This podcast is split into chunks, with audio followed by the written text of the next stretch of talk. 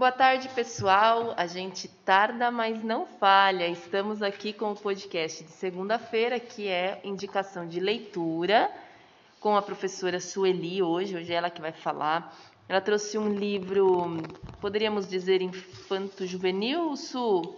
É, infanto-juvenil. Infanto-juvenil, isso mesmo. Ela vai falar o, o, o título, o autor, vai contar um pouco do livro. E nós esperamos que vocês gostem. É um livro bem colorido. É, eu não, a menos que goste muito, não é um livro muito para adolescente, ensino médio. Mas a gente traz a indicação mesmo assim. Tudo bom, Su? Oi, Ana. Oi, pessoal. Boa tarde.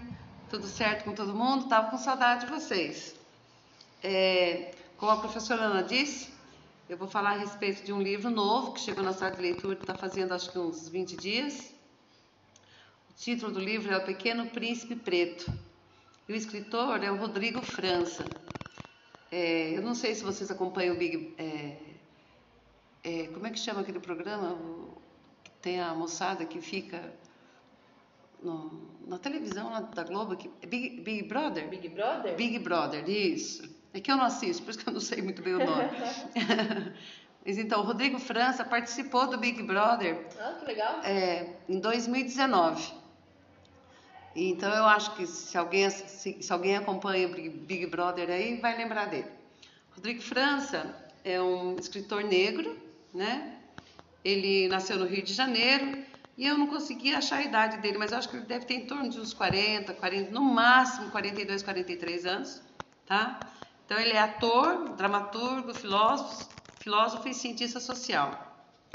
E é ativista, né, da, da, da, das questões que fala sobre o racismo no Brasil. E ele fez uma peça de teatro que tem esse nome, O Pequeno Príncipe Preto. E essa peça de teatro fez muito sucesso, foi assistida por mais de 600 mil pessoas, e daí ele resolveu transcrever essa peça para o livro. Então é por isso que hoje nós temos o livro Pequeno Príncipe Preto. Tá? Esse livro foi lançado no ano de 2020, então foi o ano passado, e ele resolveu fazer esse livro inspirado na, no livro Pequeno Príncipe, né? Mas por que, que ele colocou o Pequeno Príncipe Preto? Porque o personagem é uma criança preta, né, uma criança negra, e ele fez isso de propósito. Ele usou esse título, usou para chamar a atenção das pessoas mesmo, tá? É, então, ele sentiu a necessidade de colocar uma criança negra no papel de protagonista, né? Porque é muito difícil de encontrar personagens na literatura infantil, infanto-juvenil, de meninos e meninas negras tá? E nessa história, esse príncipe negro, que é um menino, uma criança, ele vive num planeta bem pequenininho, só ele e uma árvore. E, por incrível que pareça, a árvore é um baobá, que no Pequeno Príncipe, né, lá do, no, no livro, na, na obra clássica do Pequeno Príncipe, o Pequeno Príncipe também vive num planeta pequenininho, só que lá ele tenta arrancar os baobás né? Porque lá o baobá no planeta do Pequeno Príncipe é uma praga. Aqui não. Aqui o baobá é muito importante para eles, para o Pequeno Príncipe, né? Por que, que é muito importante? Porque lá na África o baobá representa é, toda o conhecimento milenar do povo africano, né? Então, ela é uma árvore sagrada. Então, aqui o pequeno príncipe, o que, que ele tem que fazer? Ele tem que pegar as sementes do baobá e levar essa semente para os outros lugares.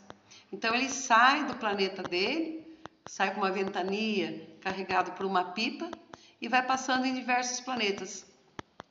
Ele passa no planeta que tem um rei. Aí, o segundo planeta, na verdade são dois planetas. No livro fala sobre, sobre os dois planetas que ele chegou. Um, num primeiro planeta é o rei que está sozinho, que só pensa em, em poder, em contar, em contar, em contar as coisas que ele tem. E já o segundo planeta é a Terra. A hora que ele cai aqui na Terra, ele encontra com a raposa, que também passa, ele ensina para a raposa várias lições de vida sobre amizade, sobre respeito.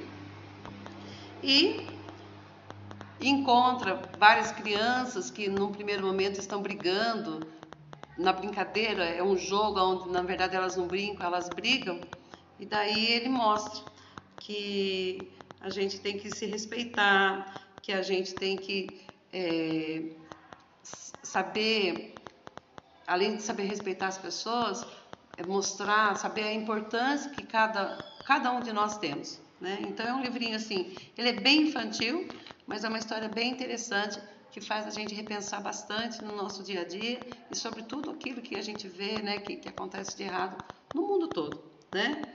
E daí então nessa viagem ele vai espalhando o amor, a empatia e, e valorizando quem somos e de onde viemos, além de mostrar a força de termos laços de carinho e afeto. Então é um livro que é bem bonitinho de ser lido e é um livro infanto-juvenil, mas vale a pena todo mundo ler. Um livro bem interessante. É, Su, realmente ele é bem parecidinho aí com o Pequeno Príncipe. O que acho que vai mudar é essa questão mesmo dele, da cor dele, da, da raça, né, dele ser negro. E, e, é muito interessante que a maioria dos livros que nós recebemos fala mesmo sobre a questão do racismo, sobre os negros. Isso é importante para que a gente comece a gerar uma nova consciência a respeito disso. Numa aula que eu dei na semana passada, eu não lembro agora, acho que foi para primeiro ano, primeira série do ensino médio, se eu não me engano, estava falando sobre a parte do racismo e, e conta por quê, o que, que é o racismo, de onde ele surgiu, o que, que ele significa, de como na, no Brasil tem tanto racismo quanto nos Estados Unidos. O que difere é que nos Estados Unidos esse racismo ele é aberto. Não gosto de negro, não gosto de preto, acabou. No Brasil, esse racismo ele é velado, então acha-se que não existe racismo, quando na verdade ele existe sim, ele está aí o tempo todo, mas de maneira velada, ou seja, ela, ele não está explícito, ele não está ali na cara das pessoas. E isso é muito triste, dos dois países é muito triste, só que o Brasil cria essa cultura de que não existe. E aquilo que não é, é mostrado, a gente acha que não, não, achando que não existe, a gente não combate. Não discute, né? Não, não discute. discute é... E mais do que isso, também é a gente refletir sobre o racismo estrutural, que é esse racismo que está na nossa raiz, na nossa estrutura, que muitas vezes a gente acaba cometendo um racismo, falando alguma coisa que a gente nem percebe, muitas vezes não é nem por mal, mas está tão enraizado na, na gente, está tão familiarizado que nós nem nos damos conta. Então, por isso que conscientizar, falar mesmo, ler livros a respeito desse tema é sempre tão importante. Se você tiver interesse, vocês tiverem interesse, na semana passada a professora Flávia trouxe um livro quem tem medo da, de feminista negra, da Djamila Ribeiro, tem na biblioteca também. E sempre lembrando que na quinta-feira o vídeo do Liberdade em Palavra fala exatamente do livro que nós trouxemos na segunda. Então, segunda a gente fala do livro do autor e na quinta-feira a gente fala, lê um trecho, enfim, do, do livro com a Elizabeth e a Alice. Pessoal, muito obrigada, obrigada, Su, por isso. Ah, tchau, pessoal. Uma boa semana para vocês. Se tiverem dúvidas, entrem em contato. E eh, tanto os pais quanto os alunos. E não se esqueçam, por favor, os pais, nós pedimos que vocês respondam ao questionário que está indo, os alunos também. É um questionário para que a gente possa fazer uma, uma palestra. É uma palestra meio roda de conversa, em que eu vou direcionar isso para que a gente possa ter formas de atrair a família para a escola também. Uma excelente semana para vocês. Até amanhã com mais um podcast. Tchau, pessoal!